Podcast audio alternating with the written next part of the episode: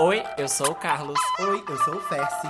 Nós somos comadrinhas e esse é o Pod Madres.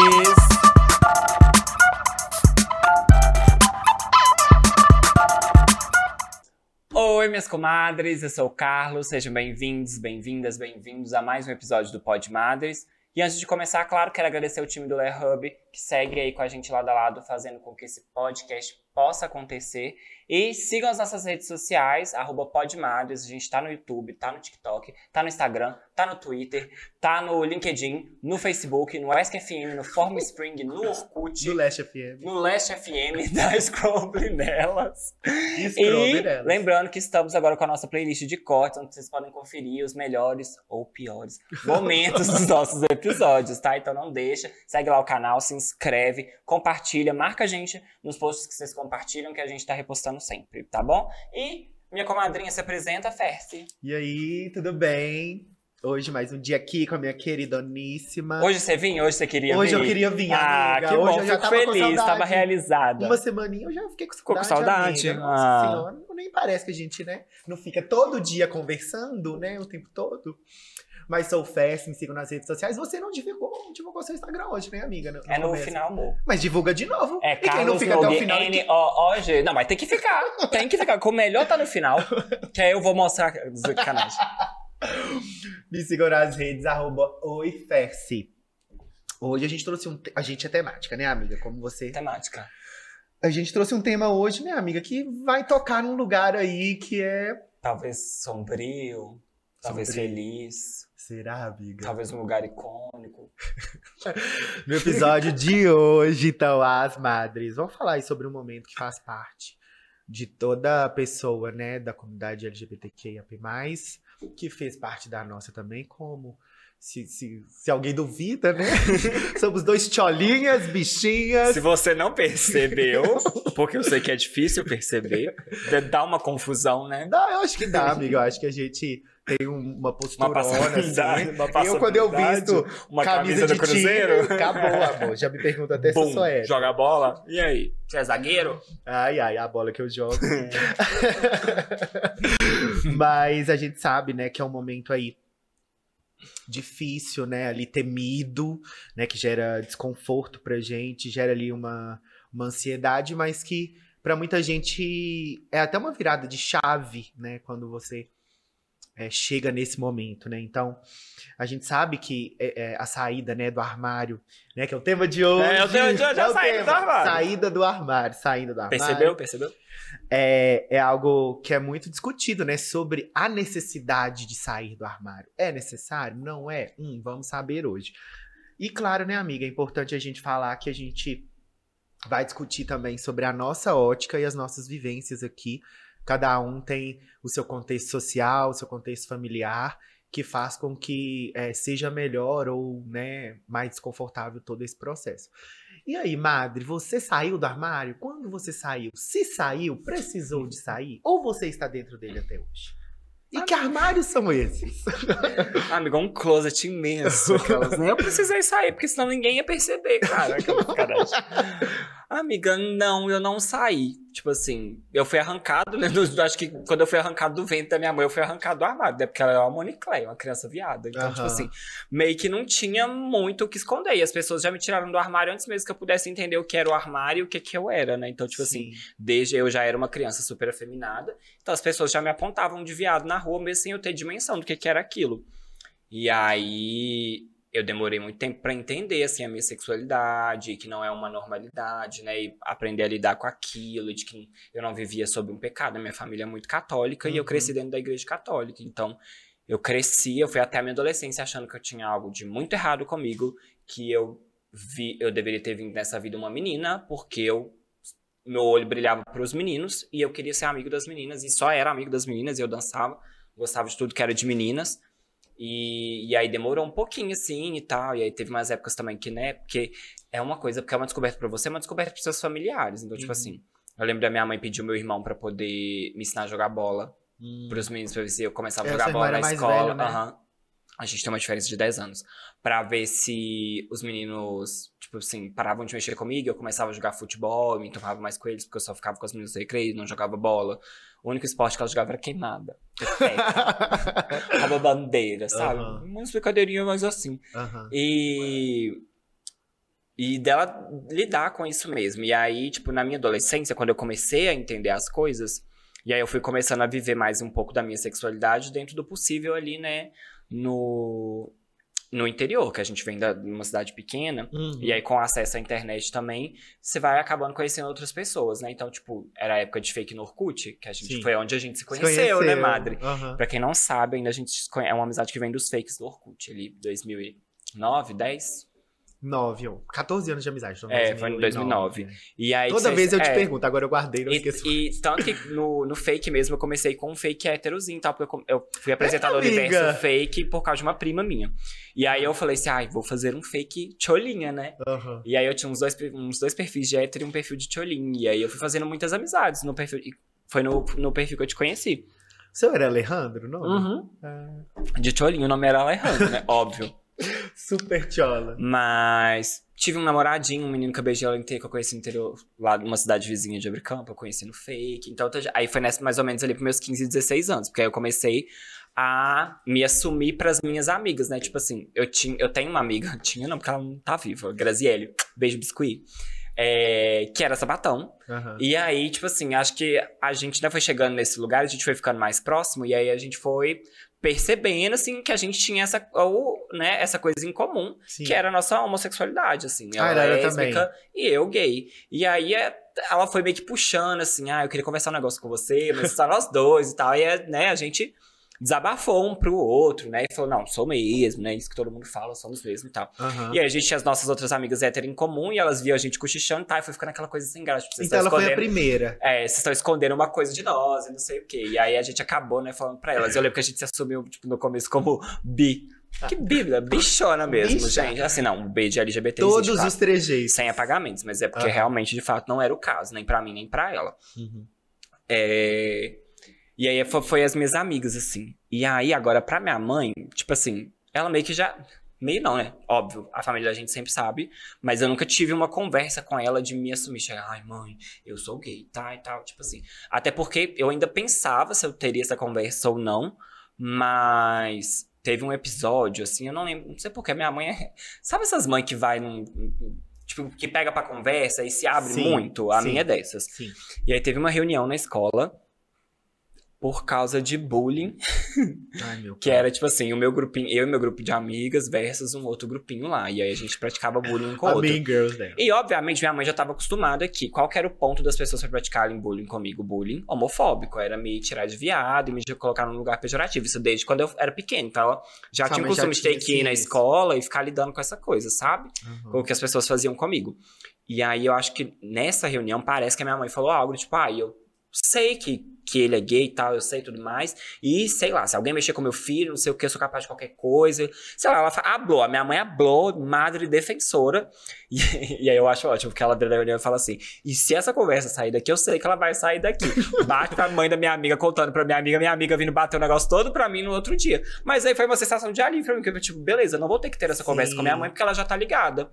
E aí foi tranquilo. E, E, você aí, tinha quantos anos nessa época? 16. 16. Foi, tipo, no meu último ano em Abricampo, antes de eu mudar. Sim. E aí eu me mudei, aí quando eu cheguei em, em- em Santa Luzia, eu já, tipo assim, não me escondia pras pessoas, sabe? Igual lá, eu ficava meio que escondendo, assim, eu ficava com os meninos lá escondidos, aí só as minhas amigas mesmo sabiam que eu ficava com as pessoas, né? Depois quando Uhum. você começa a ficar, porque as coisas vão espalhando, mas assim. E aí eu também já andava com, com os outros meninos gays lá, às vezes, e um monte, o bando de sapatão, que abri campo, terra de sapatão.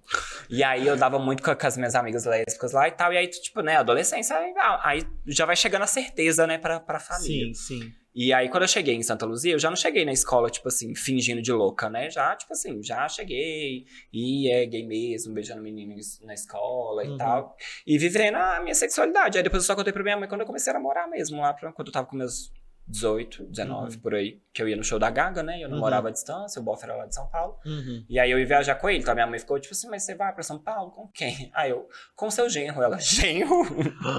tipo assim, ela tipo assim, Ela- nossa, mas- mas super cuidadosa, né? Porque ela não sabia que eu namorava, né? Ela sabia que era gay. Ah, Mas ela ficou meio assim, tipo assim, ok, ele está, ele está estamos tendo essa conversa agora, porque ele tá me contando que tem um namorado e tal. Depois Uhum. ela ficou meio interessada em conhecer, nunca conheceu. uhum. Mas se mostrou interessada e tal. Uhum. Mas ela sempre foi muito preocupada com a. Não com a minha sexualidade, mas com o que eu ia sofrer na rua, porque ela já acompanhou a infância, né? E tipo assim, mas quando você é adolescente, você lida melhor com as coisas e tal. Uhum. E aí, à med- à medida que foi passando o tempo, ela foi lidando melhor com isso. Mas enfim, eu não tive uma saída do armário. Eu- A minha sensação é de que eu fui tirado desde o início, desde quando eu era criancinha, por todo mundo, antes mesmo de eu entender o que, que era ser viado. Uhum. E não, nunca tive essa conversa de, olha, eu sou gay, não sei o quê. Eu tive essa conversa com as minhas amigas. Que ficam falando, na época elas ficavam assim, nossa, eu tô muito chocada. Elas falavam assim pra minha amiga sapatão. A minha amiga era uma tuxa. Uhum. Aí ficava assim, não, você, tudo bem, a gente já desconfiava. Mas ele, eu falava, gente, pelo amor de Deus. Porra, Bichona a dessa. bichona dessa ainda tinha. Ah, porque você falava que não era não. Mas aquela Graziele falava que também era hétero. e ela sabe. Ah, sabe? Não, mas, mas eu acho que também é, é, tem ainda, né, amiga? Tipo, héteros afeminados, sabe? Tem, tem esse, esse, esse, esse, esse tipo de personalidade hoje, tipo, de, de O homens mais né? afeminados. Aquelas- Você lembra do metrosexual, que era basicamente o homem que tomava banho? E tinha higiene básica? Ah, eu faço a sobrancelha, eu passo creme na perna. eu cuido da Eu aparo os barba. pelos, cuido da barba, lavo o cabelo, passo um É. hidratante, eu sou metrosexual. Eu passo uma base.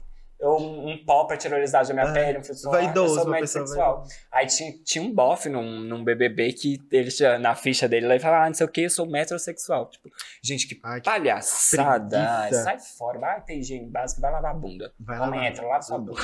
E seu pinto também, pra ele não cair. Pega a doença. E passa a doença pra mulher, seus nojentos. Amiga. Mas eu acho que, que, a- que as nossas histórias encontram em alguns momentos, assim. Como Eu- que foi o seu, a Eu- sua saidinha? Eu acho que assim, é, eu também fui, de, certa forma, sempre fui. é, é, sempre fui afeminadíssimo, desde sempre, assim. E aí, é, eu lembro de um, de- de um caso, assim, que eu tinha uns seis anos de idade, cinco, seis anos, e eu passava férias na casa da minha avó, numa cidade do interior, não era a minha. Era menor ou maior? Aquelas... Maior, maior. Tinha Acho que uns 16 mil habitantes. Ah, Treze. a maior que a Bricamp. É? A Bricamp tinha 13 Chama- quando eu saí, não sei quanto tem. É, São Sebastião do Maranhão. Hum. E aí eu fui pra lá. E quando eu cheguei lá, a gente sempre passava férias com em família, assim. Então ia, vinham meus primos do sul, do, do Brasil e tal. Só que nessa eu tava sozinho. E aí eu cheguei lá, é, tinha uma boneca lá. E eu já brincava com as bonequinhas das minhas amigas, assim. Ia pra casa da, da Luana, beijo Luana, da Rebeca e tal. Pra gente poder. brin- Eu brincar com as bonecas delas, só que a gente brincava de boneca na casa delas. Eu não podia sair desse ambiente, né? Uhum. Então, brincar na rua, brincar na calçada, brincar na minha casa. E nem me emprestar as bonecas, né? E aí tinha uma boneca lá. E aí ela não tinha roupa. E aí eu fui, comecei a brincar com a boneca e tal. E aí minha mãe e minha avó costuraram várias roupas para ela usar. E aí eu ficava. é, é, com saia, com vestido, com, com- Sabe? Tipo assim, várias pecinhas. Da mesma estampa, mas da, da mesma peça. E eu fiquei muito feliz, assim. Ai, tem uma boneca. E aí eu falei, vou levar essa boneca pra casa. E aí eu fui, peguei a boneca, peguei todas as roupinhas, fui lá na mala, coloquei no fundo da mala, que eu falei, agora eu tenho uma boneca. E eu preciso levar ela pra minha casa, né? Porque eu não quero brincar só com ela aqui. E aí, quando. Aí eu fui a viagem toda, assim, super ansioso. Ai, meu Deus, eu tenho uma boneca. E era tipo assim, umas... eu tenho vontade de chorar. a história nem acabou. Ai, que saco. E, e, tipo, a viagem era umas seis horas, assim, de viagem, sabe? Era bem, bem longo. E aí eu cheguei em casa, primeira coisa, vou pegar minha boneca. E aí abri a bolsa, assim, super eufórico. E a boneca não tava lá. o, seu olho... o Carlos com o olho cheio de lágrimas, gente. Vou segurar aqui pra não chorar. Mas e a É. boneca não tava lá. Então, é, é, minha mãe viu que eu tinha guardado a boneca, tirou a boneca. E minha mãe ouve todos os episódios, tá? Ela- não sei se ela vai lembrar dessa, desse episódio. Mas hoje eu entendo, assim, o que minha mãe fez por mim. Que Era um ela de protegia. Uhum. ela protegia a minha eu ser feminino, sabe? Uhum. Eu gostar de boneca e, as, e, e em dados momentos ela protegia até do meu pai, assim, sabe? Porque eu sempre, né, como eu já contei aqui, né, gostei muito de Calypso, gostei muito de Ivete, tinha um karaokê em casa. Só que eu podia consumir isso quando meu pai não tava. Meu pai trabalhava fora e ele, ele, ele trabalhava viajando. Então ele tava em casa é, de duas em duas semanas, ele passava um fim de semana em casa. E aí é, ela avisava, tipo assim, dava sexta de manhã, ela falava assim: seu pai chega hoje ou amanhã. E aí eu já sabia o mood que eu tinha que entrar, entendeu? Então, eu não podia é, ouvir certas músicas, fazer certas coisas, sabe? Então, naquela época, eu compactuava com isso, e isso foi muito importante pra, pra, pra viver o que eu queria viver, porque em momento algum ela me silenciou. Ela só falou assim: nesse momento não, porque no outro momento você pode, assim, eu entendo perfeitamente, é, minha mãe de uma geração, né, enfim, então é, é o jeito que ela teve de cuidar de mim, sabe? É. E aí, é, isso do. De cuidar de mim, assim, ela foi uma pessoa que, que protegeu a vida inteira, até chegar na, na, na adolescência também, como você falou, né? Adorava dançar na escola também. Nunca me podou em fazer nenhuma, nenhuma, nenhuma coisa artística, assim. Era uma cidade pequena, então a escola era um ambiente que fazia com que a gente podia expressar isso, mas também foi um ambiente que me oprimiu muito, não a escola em si, mas a, a, as pessoas que As outras crianças. as outras crianças, assim. Então, eu apanhei na escola durante um período, assim, que foi um período muito difícil, né? Assim, que, que só eu sei, assim, a mãe não sabe, tá sabendo agora também. Mas talvez por não conseguir mostrar minha fragilidade, né? Ai, sou bicha e aí não tô, tô apanhando na escola e aí eu preciso que minha mãe vá na escola. Enfim, sabe? Eu não queria causar um caos, assim. Então eu aguentei muita coisa, assim. Dava uma, uma vergonha também, né? De você chegar em casa e falar assim, ai, mexeram comigo ou me bateram porque estão falando que eu sou viado. E aí, tipo Sim. assim, o medo de você chegar em casa também contar e a sua mãe também, tipo, achar aquilo de você, sabe? Você querendo falar pra você mesmo que você não era aquilo, que você não merecia tal. Por mais que você soubesse que no fundo a sua mãe ia, tipo, te proteger, ela brigar por você, depende de você ser ou não. Mas, tipo assim, pra não falar também dava uma vergonha de falar o que, que você tava passando, né? Porque, tipo assim, a minha mãe não tinha dimensão do que ela não via. E muitas vezes eu passava isso até dentro da minha família, porque, tipo assim, eu tinha tios e primos que faziam coisas horrorosas comigo, tipo assim, de ficar me provocando, mexendo. E eu sei do lugar que isso vem, sabe? É- Uhum. Hoje, foi passando os anos, eu tive uma relação bem assim com, com essas pessoas na minha família, sabe? Uhum. E aí, às vezes as pessoas não entendiam o, o de onde vinha, assim. Esse A, a afastamento. minha diferença, né? Ah, Às vezes que eu nem, nem. Às vezes eu até ignoro, a pessoa finge assim e tal, e aí ficava uma coisa meio estranha pra algumas pessoas, mas tipo assim, velho, é desse lugar. Você não espera que uma pessoa fique te maltratando, sendo cruel com você, né? Porque as pessoas são cruéis e elas não medem esforço. Tipo assim, você é uma criança e tem um adulto sendo cruel com você. Sabe, assim, é muito feio, muito feio. Muito Você devia ter vergonha disso assim. É. E é, é muita maldade, é muita maldade. E aí, tipo assim, que essa pessoa vai crescer e vai, tipo assim, Vai carregar. esquecer. Não, ela vai carregar, minha filha. Ela vai entender o quanto que você foi um maldito. Uhum. E ele quer mais que você se exploda. Eu lembro de um. Você falou de família, vou fazer um gancho, mas eu lembro de, tipo, de primos meus. Eu, muito pequena, amigo, eu fiz uma cirurgia com 5 anos. E aí eu fiquei na casa de um dos meus tios, né? Que eu morava no interior, eu fiz a cirurgia aqui em Belo Horizonte. E aí ele, com, com eu com 5 anos, ele me chamando de boiola, só que eu não sabia o que era boiola. E ele falando, você é boiola. E eu, tipo assim, o que é boiola? Então, assim, e eu, eu, eu, eu carrego essa memória é, visual até hoje na minha cabeça, sabe? Então, enfim, eu só, é, vou voltar só na, na época da escola. Ai, Desculpa, Não, não, é isso aí. você atropelou.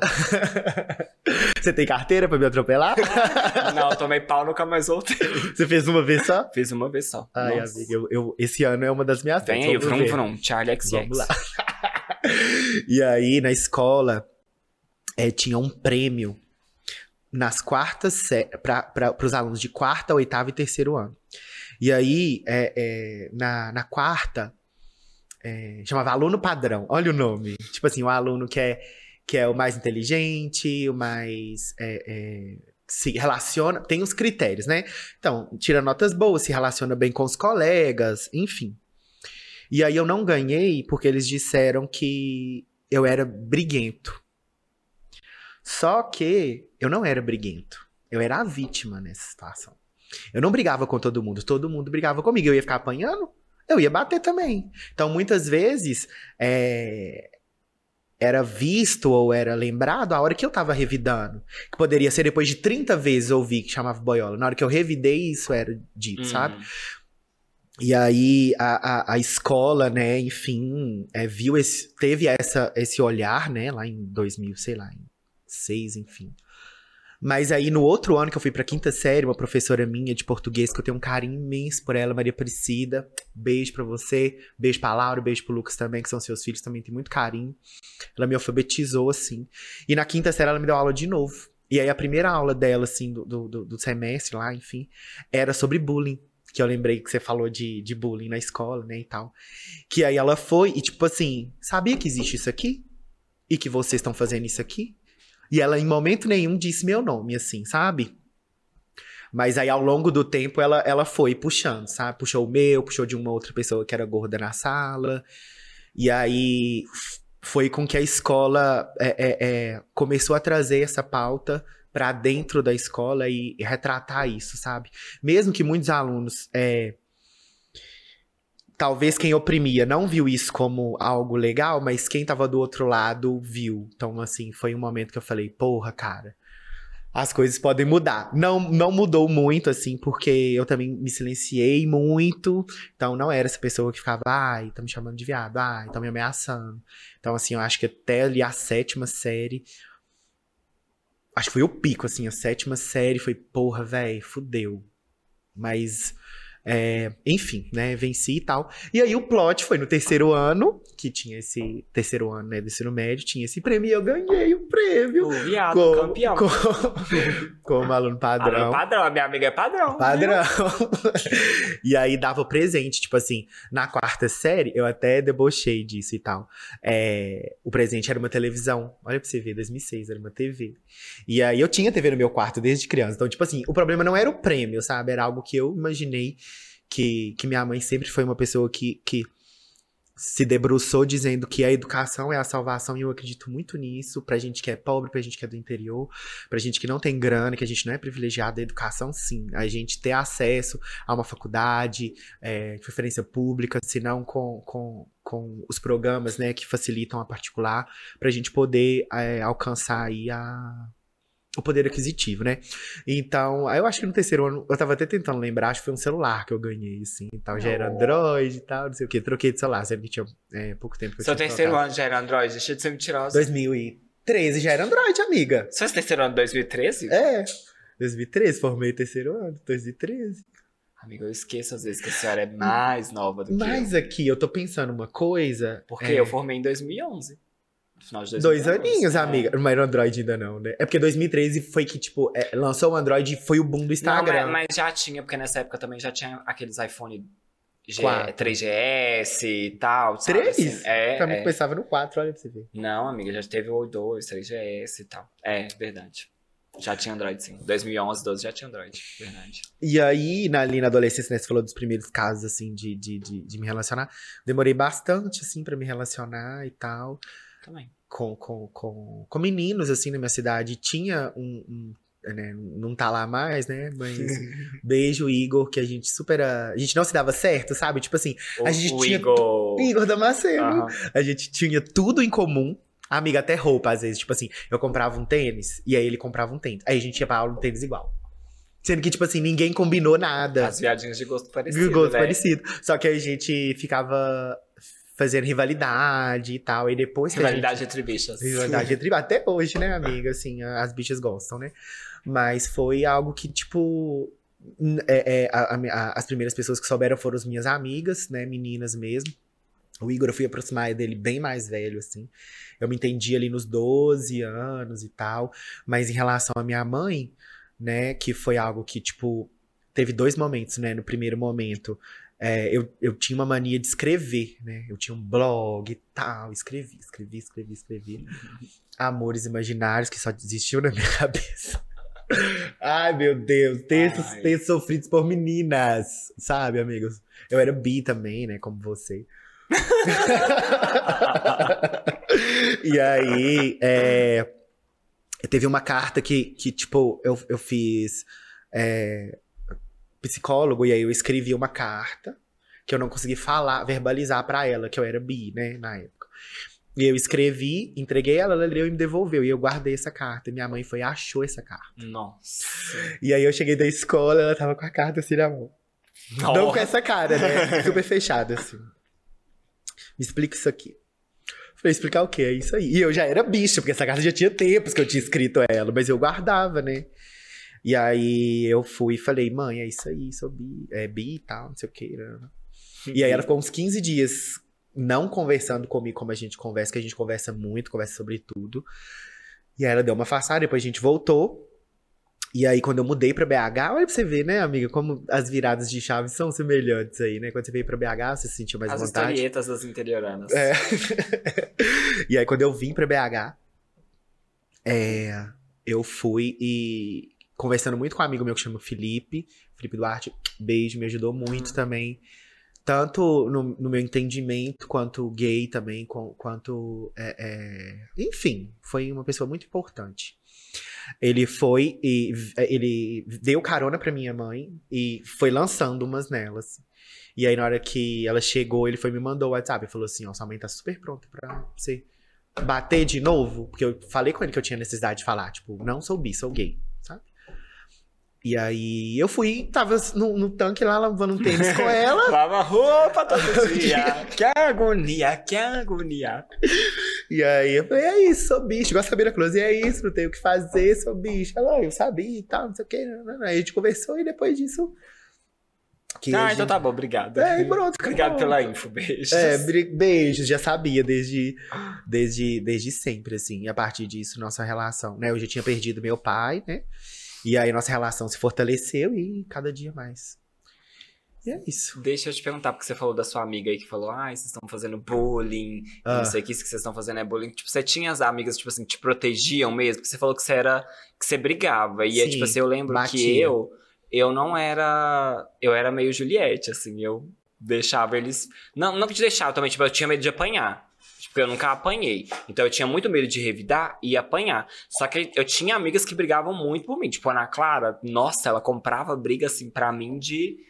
Se precisasse, ela apanhar, ela apanharia de um, de um menino na escola pra me defender, sabe? Ela ia pra cima, brigava mesmo, e eu ficava assim, pelo amor de Deus, não precisa. Então, tipo, eu tinha, tipo assim, na, na adolescência, né? Tinha Ana Clara, tinha a Vanessa, a Graziele, que era que é minha amiga lésbica também, a Ariane, eu tinha várias outras amigas, assim, mais na infância, assim, que eu e a Ana Clara, a gente tem a mesma idade, né? A gente nasceu na mesma semana, então a gente cresceu muito junto, igual irmão. Uhum.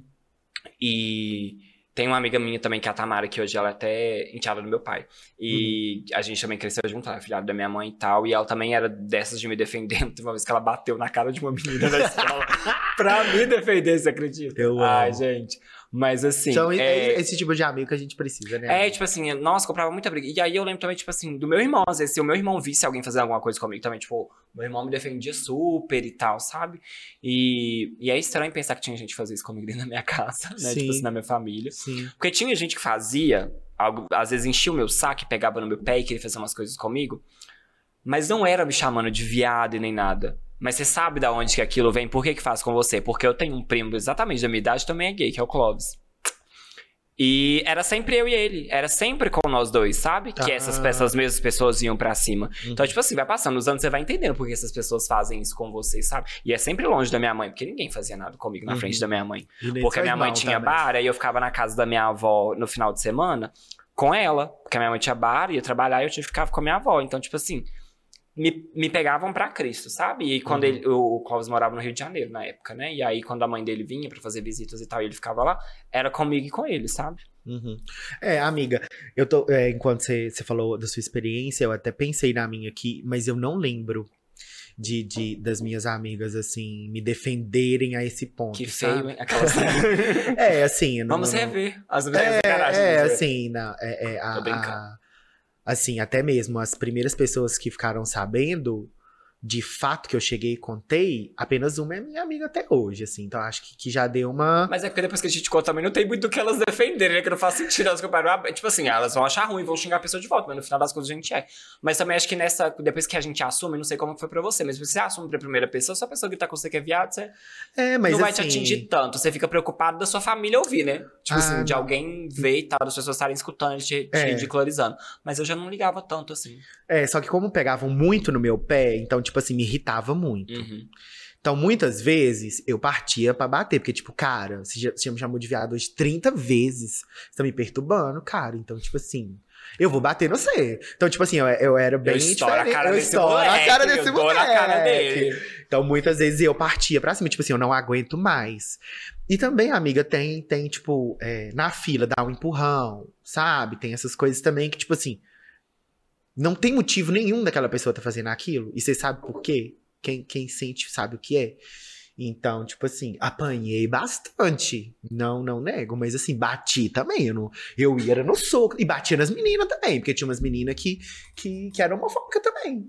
Então, assim, eu não. Ah, é menina? Vou ter que te bater também, gata. Você é tão forte quanto eu. Maria da Penha. Não, mas tipo assim, tinham meninas assim, amigo, de cinco anos mais velhos que eu, mexendo comigo. Ah, mas Então, as tipo meninas assim- héteros eram bem cruéis, porque tinha, Sim. assim, as patricinhas da minha escola, umas Sim. meninas, igual eu te falei, essa menina que é a minha amiga bateu na cara dela porque ela tava mexendo comigo. Então as pessoas vinham mexer comigo, era pra, né, pra me tirar de viado, não sei o quê. Então, tipo assim, sempre tinha as meninas héteros muito filha da puta, escrotas, que ficavam sendo homofóbicas. E aí, como que você revida? Praticando bullying com elas também, É, sabe? é, tipo assim, é. falando da aparência física. Fala, nossa, aí. Era aí, assim, né? o- aí o sonho começa a ofender é ser o minoria. opressor. Aí começa a ofender minorias, porque assim, realmente era. É, tal. Mas depois de um tempo eu comecei a debater também. Aí, aí, daí? Que aí, tipo, é aquela coisa, né? Deixa a pessoa sem graça. Perde a graça. E aí? Uhum. E aí, gatona? O que, que, que, que você vai fazer com a, com a sua piada agora? E teve. Você você lembra de algum episódio de uma pessoa que, tipo, praticava bullying com você e hoje é viado? Hoje já sai do armário, assim? Porque eu lembro de um querido que ele me seguiu no Instagram uma época, e aí na hora que eu abri o perfil dele, ele era minha cidade, mora lá no Espírito Santo. Eu vou falando só assim, porque quem é vai saber quem é, se um dia ele ver esse vídeo.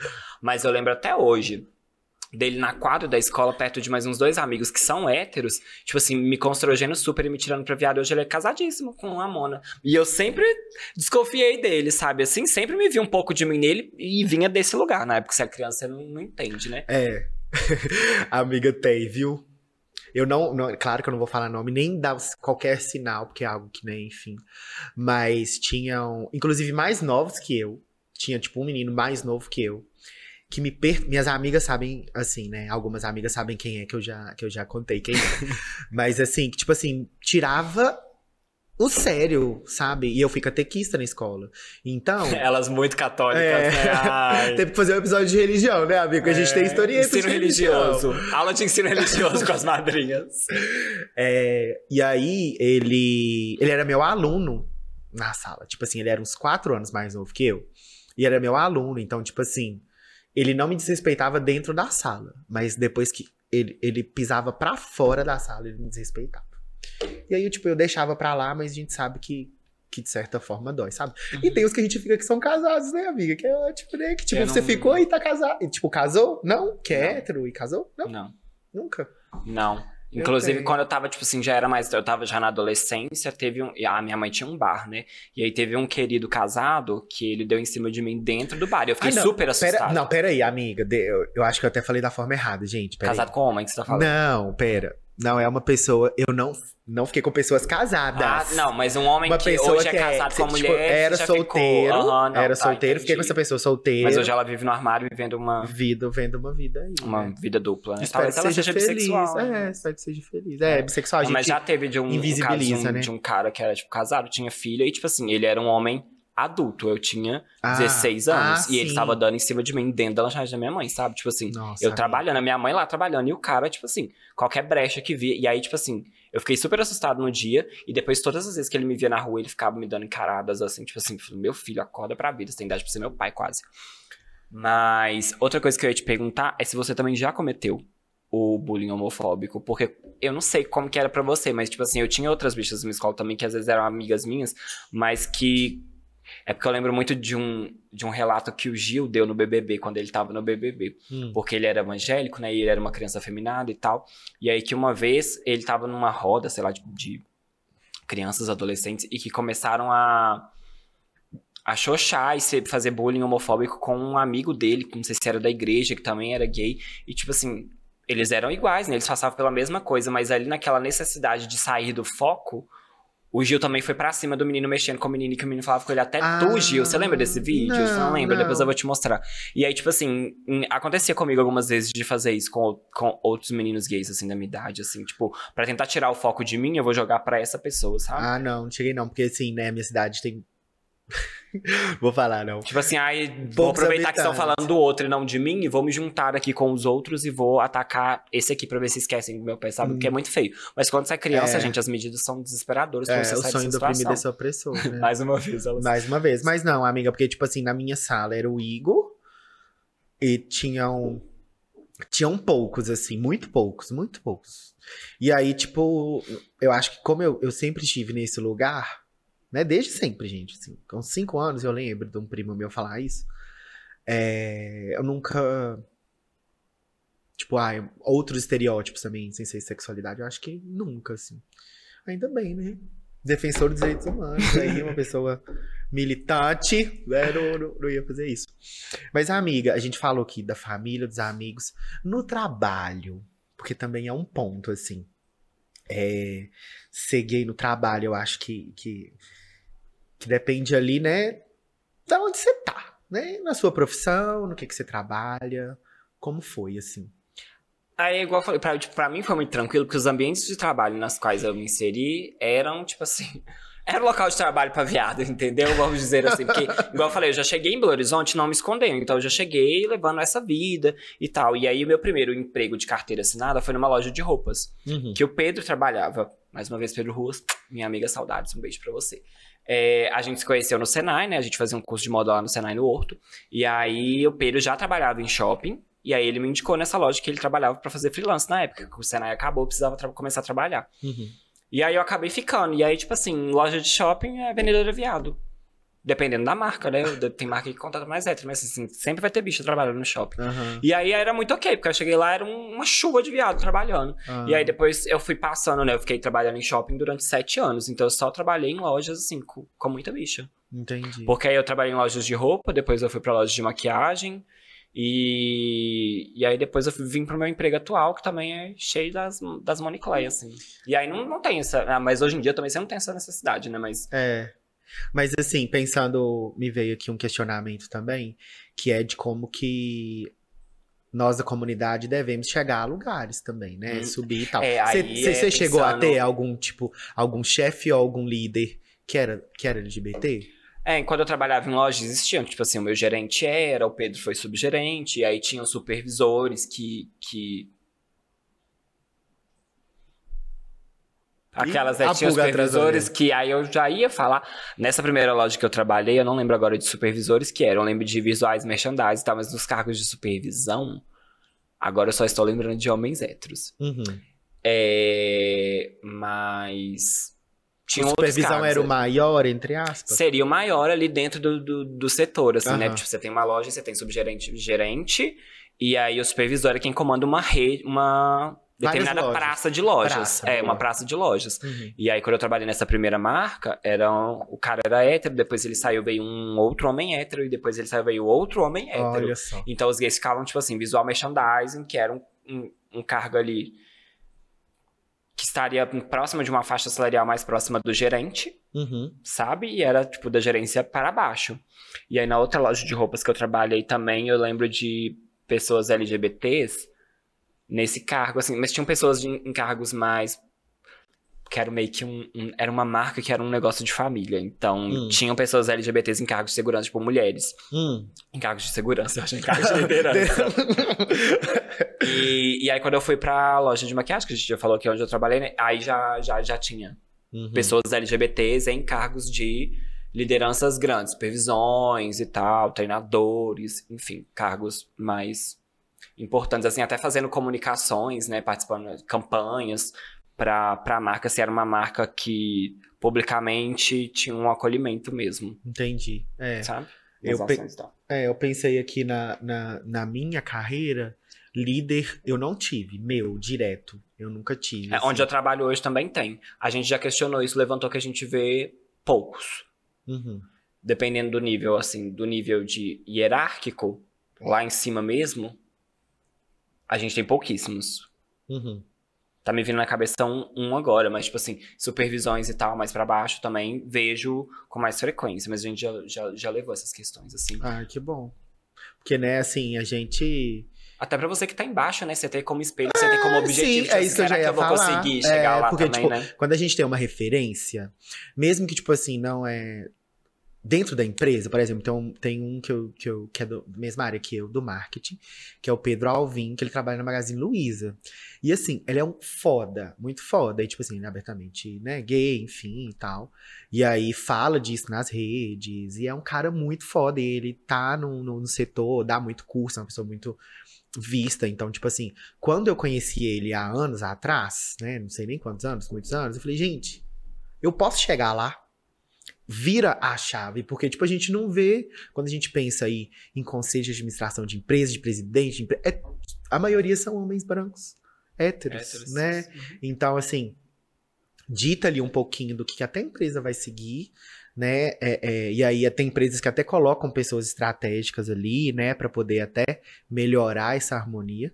Mas, gente, É porque a gente identifica também, né? Porque você sabe que no final das contas, quando vai ter uma vaga dessa disputada por um, uma pessoa LGBT, e, né, por um homem uma mulher, por um homem hétero, um homem gay, ou um homem hétero uma mulher lésbica, uma Uhum. mulher hétero uma mulher lésbica, Uhum. uma pessoa cis uma pessoa trans, enfim. Você sabe Uma pra pessoa onde que essa, PCD. é, uma pessoa PCD, uma pessoa preta. uma pessoa Você sabe preta. pra onde que essa vaga, para onde que, quem vai pegar essa vaga, sabe? Assim, por mais, né, que a empresa se mostre e tal, no fim do dia tem alguém na frente. Nessa É, pirâmide aí é, tem alguém é. na, na ponta. Sempre tem, sempre tem alguém na frente, porque quando a gente pensa aí em até acesso à educação, né? Então vamos pensar aí em pessoas da comunidade que, infelizmente, são expulsas de casa. Então elas não têm é, condições financeiras, até psicológicas, né, para continuar estudando. Então elas vão para empregos ou situações muito precárias e tal.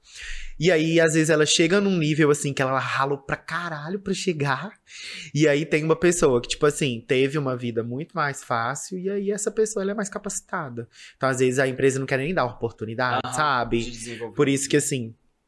É, Mas eu no LinkedIn ela potencializa talento. potencializa talentos. Pois é, tipo assim, uma coisa que me irrita muito, infelizmente, eu sou a favor da tecnologia em vários momentos, mas, gente, um processo seletivo de sete etapas, dez etapas, em que todas são testes, que você não olha na cara de ninguém, que ninguém ouve sua história, que ninguém, que ninguém ouve o que, que você sabe além do que, que ela quer saber. E às vezes é um cargo que nem vai, você vai precisar de ferramentas tecnológicas, porque às vezes é uma pessoa que tá tentando que ela não tem muita afinidade, né? Não, e que não, não tem precisão, sabe? Então, tipo assim, é uma, é uma coisa que, tipo, me irrita ali que desfavorece a gente.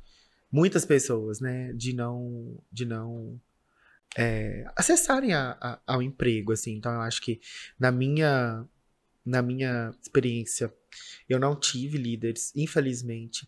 Eu tive líderes mulheres, assim, que transformaram a minha carreira. Que, de uma forma, assim, nossa, inigualável. Quando você tem uma gestora mulher, ela tem mais sensibilidade, ela te olha com mais carinho, ela, ela sente. Ela consegue identificar talvez mais fragilidades que você tenha, mais coisas que você. Tipo, cara, você não consegue entregar alguma coisa e ela tá aberta pra te ouvir, tá aberta pra para te auxiliar e pra te ajudar. Então, assim, as minhas líderes mulheres, assim, eu tenho a maior felicidade do mundo em ter. Mas, infelizmente, de, de é, LGBT quero um dia ter. Então, assim, ou sei, assim, já tive a oportunidade de ser, né? Hoje eu sou chefe, né? Sou líder aí. A posso minha amiga é cargo de liderança, ela chama os amigos pra almoçar no Querida Jacinta. e esquece que eu sou estudante de teatro, mas não tem dinheiro pra ficar almoçando um prato de 60 reais, já falei.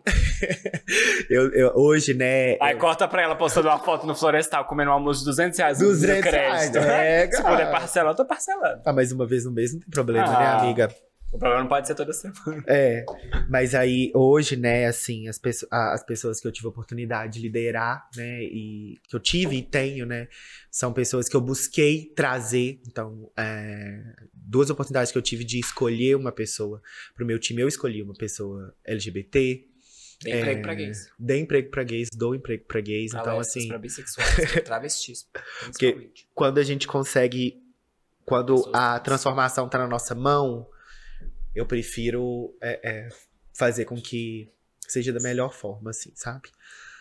Mas é isso, amiga. Amiga, você acha que é uma obrigação? Sair do armário pra você é uma obrigação? É uma questão tipo assim, ah, é essencial, tem que sair do armário. Tem que chegar uma hora que, é, tipo assim, é um negócio que não dá. Tem uma hora tem que sair do armário. Tipo, tem prazo. É obrigatório, tem prazo. Amiga, eu pensei numa situação aqui que eu acho que, que tem que sair.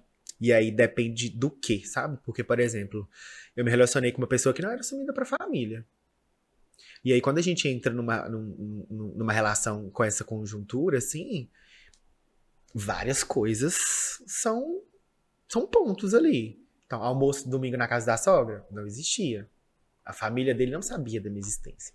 Então, é algo que, tipo, é, é, fez com que juntou várias coisas e a relação terminou. Então, assim, eu acho que, que é essencial se ser quem você é, né, cara? Então, assim, enfrenta aí que, que, os desafios que você vai ter. Eu acho que é importante escolher um momento certo. Assim, não vou incentivar ninguém com 15 anos, sai- sabe, sair de casa, enfim, ai, chutou, chutou a porta e não tem amparo nenhum em, em situações, enfim, não, não incentivo isso por nada. Então, talvez é só ali é, é, é, esperar. n- Não é o momento certo, mas um momento seguro, sabe, pra pessoa. Tipo, cara, se eu tiver apoio pra, pra, pra família, né, né, conseguir apoiar, bora. Mas é porque a minha preocupação é essa pessoa não tem ninguém, sabe? Mas eu acho que no seu momento de cada pessoa, as pessoas devem, devem sair, sim. Por elas e pelas outras, assim, sabe? E você, amiga, temos que sair do armário ainda? Hum, não. Não? Mas pensando assim, eu não, não vindo desse discurso, ai, porque não existe sair do armário que ninguém se assume hétero e ninguém se assume. Gente, são, para de falar essa baboseira, porque são contextos diferentes. Ai, óbvio, ninguém deveria precisar sair do armário e ter que ter essa conversa, sim, mas isso existe e, vamos lidar com a realidade, parar de criar, sabe, distopias. É distopia que fala? Nem sei. Tô É. tentando falar uma palavra chique Acho agora e é. às vezes eu tô sendo a mais burra do mundo. Mas assim, é, que são contextos sociais, cada um tem uma realidade, entendeu? É igual você falou assim, é, né? Tipo, aí você namorou uma pessoa que estava no armário e tal. Eu, de fato, não me sujeitaria a ter uma relação com uma pessoa que não é assumida. Porque eu não gostaria de passar essas, por essas Sim, coisas, sim. sabe? Eu lembro que na minha adolescência eu tive um namorico ali com esse menino que eu conheci no fake e tal. E aí era Ou tipo esse assim, menino? KKKK. É, E a gente se conheceu na internet, aí, tipo assim, a gente não era assumido pra família, né? Apesar de que eu era um boiolão e tal. E ele tinha mais uma passabilidade hétero ali, porque ele era um pouco mais heteronormativo. Um Mais pouco mais como se eu fosse algum por cento, né? Mais masculino, Mais né? masculino, não. E aí, e ele era todo colírizinho da Capricho, cabelo Justin Bieber, não sei Ai, o que. amiga, sabe, que sonho, padrão. né? Nessa época a gente fo- queria É, ele era um, um bonitinho, assim, muito fofo. E aí, ele, tipo, nossa, eu lembro que eu sofri muito, porque, tipo assim, a gente tendo uma- esse namorico, e aí apareceu uma menina no Orkut, ele começou a conversar, a menina dava muito em cima dele, e ele ficava assim, não, porque eu vou ter que ficar com ela, porque ela tá dando muito em cima de mim, e aí pra ninguém desconfiar, eu tenho que ficar com ela, sabe? Tipo assim, que lixo você está sendo com essa menina que está muito afim de você, e que lixo você está sendo comigo. Aham, E com você mesmo. É, e com você mesmo também, tipo assim, fazendo uma coisa que você nem queria de verdade, só pra, sabe? Mas isso acontece também, tipo assim, eu tinha pessoas que eram, né, LGBTs, homossexuais lá e, e lésbicas, enfim, que ficavam com outros meninos, assim, pra tentar fingir ali, né, dar uma, uma disfarçada. Mas voltando no ponto, é. Que eu acho que isso não é uma realidade de todo mundo, sabe? Assim, vão ter pessoas que vão chegar nos seus 50 anos e que elas vão viver uma realidade que não dá pra elas saírem do armário, seja porque elas ainda têm uma Ah, família que sim. não vai aceitar, Concordo. ou até mesmo. Talvez elas se para- descobrem é, com 50. Já- tem família, tem cinco filhos, casa, carro e dono de empresa. Imagina, é difícil, amiga. É, é, é, e é isso que eu ia falar, porque, tipo assim, quando a gente para pra pensar nessas pessoas que vivem, né, que a gente fala de vida dupla, que são esses homens que têm consciências, né, que às vezes não são bissexuais, às vezes, claro, Bissexuais existem, gente, pelo amor de Deus. É. É, o- falando o óbvio aqui. Mas tem pessoas O que. óbvio de tem que fato, ser dito tem que ser dito às vezes. De fato, existem homens que são homossexuais e que levam uma outra vida, né? Porque cresceram ali né, nessa estrutura, né? Numa família que é. tradicional, patriarcal, machista, homofóbica e tal. E vão vivendo essa vida. E às vezes você começa nisso achando que um dia vai pro fim, mas aí você constitui uma família. Você chega ali nos seus 30, 40, 50 anos com uma esposa, filhos e netos. Você imagina pra cabeça dessa pessoa, tipo, ela cogitar sair do armário, sabe? Tipo assim, abrir mão daquilo tudo que ela construiu, desestruturar aquilo tudo, porque vai dar uma desestruturada naquilo Vai. ali, sabe? Tipo assim, você- talvez você tenha filhos que, né, vão lidar com aquilo assim de Bem, maneira positiva depois de um momento e vão te acolher. Então, talvez não. E, e aí o seu medo de perder aquela família, aquela rede de apoio que você tem. Então, tipo assim, você continua naquilo ali a troco da sua felicidade. E a vida dessa pessoa deve ser muito difícil, sabe? Assim, Uhum. a cabeça dessa pessoa deve ser muito complicada. sim. Então, eu não, não acho que, que existe uma obrigatoriedade, que Sim. tem um prazo. Eu acho que vai variar mesmo de acordo com, Com o contexto. com o contexto social daquela pessoa É, mesmo. concordo. Mas é, tem essas situações também que, tipo assim, às vezes. Eu- A gente acabou de falar, o óbvio precisa ser dito, às vezes não precisa. Tipo, a minha situação com minha mãe, tá, ela percebeu. E eu nunca tive essa Mas eu nunca tive a conversa com ela, porque eu sabia que no fundo ela já sabia, assim, Uhum. né? Ela não esperava nada de mim. Então eu só contei quando eu já tava namorando, que aí eu precisava contar também. Uhum. Mas é isso, eu acho que vai muito do contexto histórico, familiar, social da, da, da pessoa. Não vejo obrigatoriedade de tempo e nada, mas de fato eu não estaria disposta a me relacionar com uma pessoa que Sim. vive no armário, porque não é a vida que eu levo. Tipo assim, óbvio, eu não levo homens pra minha casa, eu não tenho um- um- uma vida que. Eu nem sei se pela minha família, tá? Tô falando assim, baseado em mim, no que eu vejo da minha estrutura familiar, assim e tal, e pensando na minha casa, é que não tem uma pessoa que chegue na minha casa que leve um, um, um marido, um namorado, uma pessoa que, né, do, do, do, do mesmo gênero, enfim, do mesmo sexo, enfim. É, eu tenho um tio que é homossexual, tipo, ele é casado há anos, desde que eu era criança, ele já tinha o mesmo namorado que era o marido dele. E ele sempre frequentou a casa da minha avó e tal, mas sempre foi apresentado pra gente enquanto criança que o amigo, que o marido era um amigo, e que não sei o quê. Então, tipo assim, não tinha muita troca, não, não tinha troca de afeto, assim, sabe? de uma Pública. relação amorosa de homem pra homem na frente dos familiares. Ele sempre manteve assim, dessa forma. Tanto que a minha mãe sempre pautou, às vezes, durante um período da minha vida, a minha sexualidade nisso. Só que eu sou outra geração, eu sou outra vivência.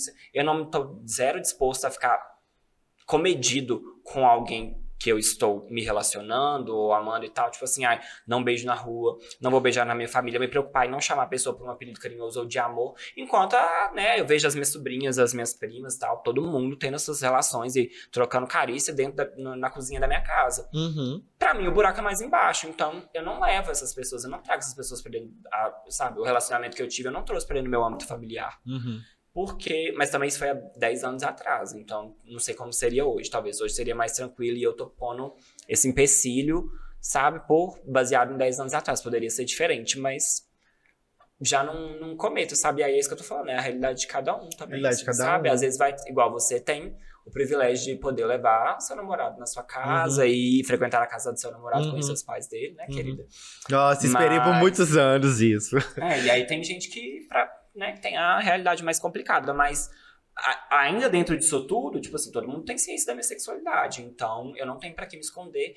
E, no momento que você quiser levar também, isso não vai é, ser. Tipo assim, eu não, não, não estaria disposto a viver uma relação com uma pessoa que, infelizmente, passa por essa situação, sabe? Porque aí também você pega essa carga da pessoa, sabe? Pra você, você tendo uma vida muito tranquila, não, não, não cabe pra mim. Sim. E é isso, assim, eu não, não estaria disposto. Uhum. Realmente, eu admito que eu não estaria disposto a viver isso. Ai. Olha só, uma mulher de, de escolha. Uma mulher né, de escolha, uma mulher que sabe o que ela quer pra vida dela. Mentira! Sabe sim.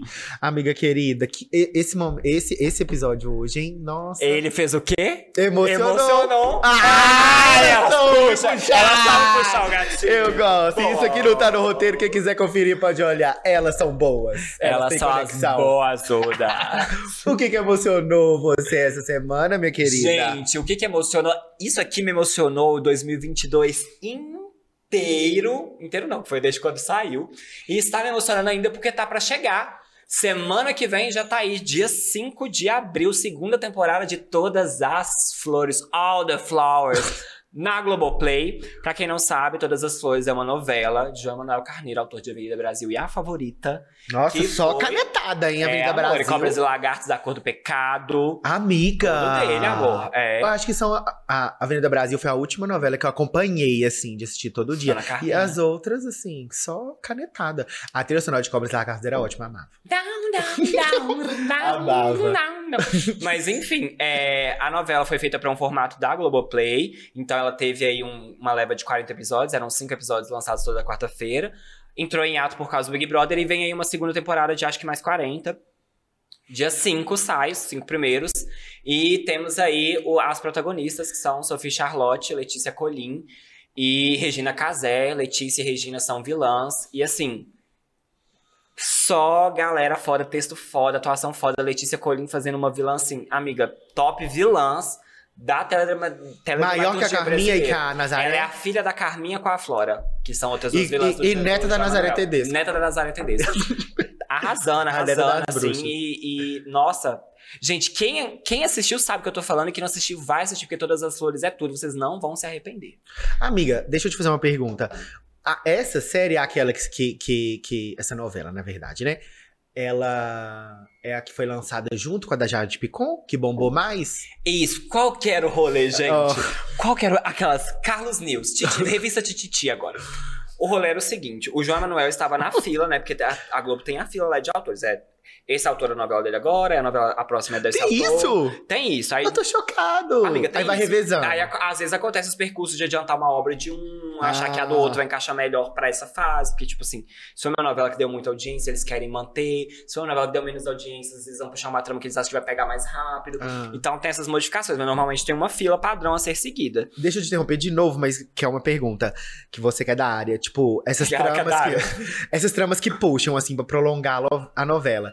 É algo que já é meio estruturado? Ou tipo assim, cara, você é o, é o Carlos Augusto, é o roteirista dessa novela, tá bombando isso aqui, você vai sentar agora e vai é, é, redigir um- uma história pra esse personagem aqui, nesse viés. É uma coisa que demanda, mas é momentânea, é algo que já é planejado? Amiga, te- é, tem, tem o que eles falam que é tipo obra fechada, que aí, tipo assim, o negócio já tá todo pronto e ele vai acontecer daquele jeito, sabe? Chique. E tem o que é a obra mais aberta, que pode ir sofrendo adaptações. Mas todas essas obras, né? essa- Essa seleção de novelas, até essa questão do que que passa, o que que vai passar na frente e tal. Porque tem, tipo, meio que uma diretoria, assim, do, do núcleo de dramaturgia da, da Globo, por exemplo, né? Quem vai aprovar as histórias ou não. Até, até uns anos atrás, por exemplo, era o Silvio de Abreu, que era responsável. Hoje em dia eu não lembro quem é mais. Mas aí ele ficava fazendo. Então, tipo assim, teve umas novelas que teve uns problemas, tipo, ele meteu muito bedelho, pediu muitas adaptações e tal. Hum. Um, um exemplo foi Um Lugar ao Sol, que era a novela do Carl Raymond que tinha o gêmeo, aí um morria e ele assumiu o lugar do outro, Hum. sabe? E aí essa novela ela começou a ser gravada antes da pandemia, aí parou as gravações por causa da pandemia e depois ela voltou. Então quando ela estreou, a novela já estava toda gravada. Lembro. E aí no final eles deram, tipo, que uma picotada ou uma estendida numa cena, assim, de fazer uns capítulos sem gancho, foi ficando ó.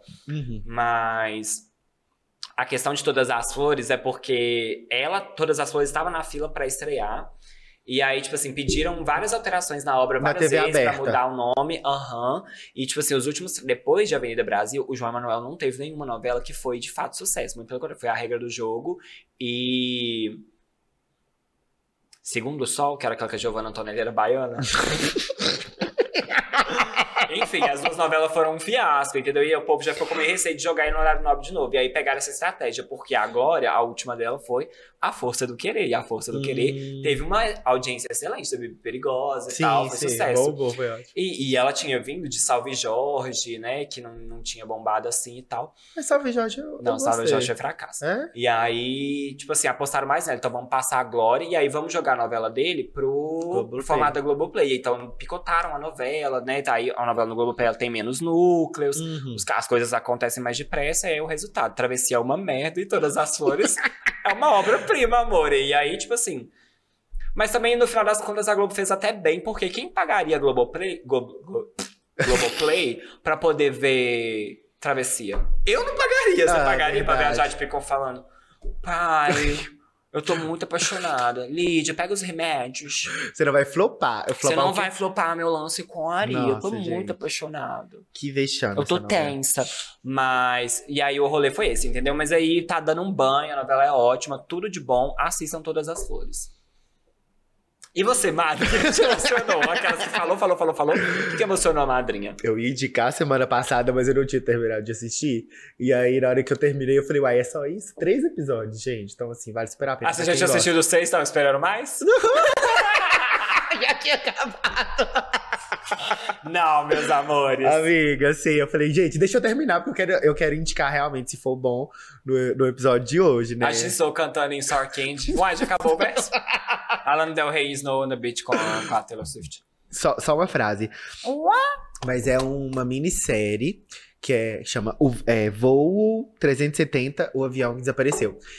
É, gente, assim, como que isso existiu é uma coisa muito louca. Eu não vou dar spoiler, porque é, não foi. Não deram um Spoiler, veredito final. desapareceu. Ele desapareceu, desapareceu. Mas é um voo que saiu da Malásia, cidade Kuala Lum- Lumpur, e foi pra Pequim, na China. De madrugada, assim, meia-noite, tanto e tal. E o avião sumiu, sumiu, ele desapareceu numa rota, sumiu. Tem um momento, e isso fala bem no começo, tá? Então não é spoiler. Tem um momento, Não é spoiler. Se você não viu, fala no começo. é, bem no comecinho. Que é um. é, ele sai de uma. Eu nem sabia disso. Ele sai de uma área que um país faz o. o, o, o, o, o, o- o controle, assim, de certa forma, né? Recebe aquele avião e ele vai para uma outra. Para um outro país. Então, outro, avião, ah, outro país recebe esse avião. Então, tipo, tem um momento que, tipo, ele fala tchau, Malásia e boa noite, é, China, exemplo. E aí, na hora que ele faz isso, ele dá o boa noite, fala, é, voo 370, boa noite, é, é, Malaysia Airlines, lá, que é o nome da companhia. E, e- e, gente, as- é, é, o mapinha assim, o avião some. Acabou. Até hoje, amiga. Sumiu. Até hoje. 2014, aí, ano que vem faz 10. 239 pessoas a bordo. Então, assim, em dados momentos eles culpam o piloto, e aí depois eles Não, esse avião caiu, não tem lógica. Ele, ele- Não, ele caiu. Ele, ele ficaria. Vou dar um pouquinho mais de enredo.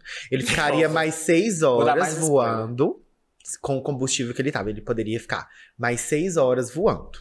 E aí, é, eles fazem um, um- um- Tipo assim, o FBI não colabora. E aí, é, várias pessoas começam a, a investigar por conta própria. Então, jornalistas, enfim, vão entrevistar as famílias e tal. E aí eles vão entendendo várias coisas, mas que a, a, a, a, FBI, enfim, fala que não sabe. E aí tem uma empresa que ela, ela é, fornece dados lá sobre é, é, voos, assim, enfim. E aí ela, ela, ela dá um dado que fala que o avião virou né? E foi pro sul, pro Oceano Índico. E aí, amiga, assim, eles deslocam é, é, é, inúmeros navios, inúmeros aviões, helicópteros pra, pra revistar essa área do oceano, que é gigante, 120 mil metros quadrados, assim. E não acha nada, amiga, não acha nada. Aí começa, tipo assim, acha um pedaço não sei aonde, lá. E assim, enfim, é uma coisa que é, no último episódio que falam. Ela contando. ela contando no final. no último, é só três episódios, é 40 minutos cada um. No último episódio, que dá pra você entender mais ou menos o que aconteceu, mas tem uma geopolítica envolvida ali, Estados Unidos. Então, tipo assim, esse avião não sumiu à toa. Hum. Sabe? Porque ele tinha. Aí já é spoiler, foda-se. É, ele tinha uma embarcação que não foi escaneada. Várias caixas que não escanearam e botaram dentro do avião. E aí, nesse dia, os Estados Unidos estavam invadindo uma área lá também, que os Estados Unidos também adoram uma gracinha. Então, estavam invadindo uma área lá bem nesse dia. Então, tipo assim, pra, é, que é uma teoria que a gente estuda na, na, na faculdade de comunicação, que chama agenda setting. Que é quando você escolhe a. É, porque, tipo, você, você abre o, o seu, o seu. Você liga a TV. Você é, é, vê os conteúdos no jornal que o jornal seleciona para você ver. Ele tira vários conteúdos que também podem ser importantes, porque ele não conhece todo mundo, não sabe o que é importante para você, Carlos. Censura. Entendeu? Então, é, é uma teoria que é a, que é a Que é. Você tem que escolher, Hum. mas o que escolher, né? Então, é, foi meio que pra tirar um pouquinho o olhar dessa invasão que os Estados Unidos estavam fazendo. e- E o avião caiu. Caiu não, né? Pode ser que. é, é igual aquela série Mani- O Manifesto, que, que o avião some por cinco anos. Você já ouviu falar? Não. Ai, filho, isso aí eu Outra indico outro dia. da madrinha. É, mas é Outra porque, tipo assim, o avião tá voando. E aí, daí uma turbulência, enfim e tal. Eu não continuei a série porque depois ficou bem chato. Mas aí, tipo assim, eles vão e pousam. Só que na hora que eles pousam, tinham cinco anos que eles estavam desaparecidos. então, tipo assim, cara, é coisa de louco. Mas isso aí não é baseado em fatos reais, não. O, o, o voo 370 é, é real. Então assistam, é muito bom. E vamos finalizando, né, minha querida? Vamos lá, eu sou o Fest Fecito Feciane, Falciane jamais. Me sigam nas redes como Efest, tô lá. Algumas fofocas que a gente solta aqui. Só quem tá no Twitter, tá no Instagram, sabe. Então não deixe de seguir a gente, não. Tá bom? E você, Carlosita?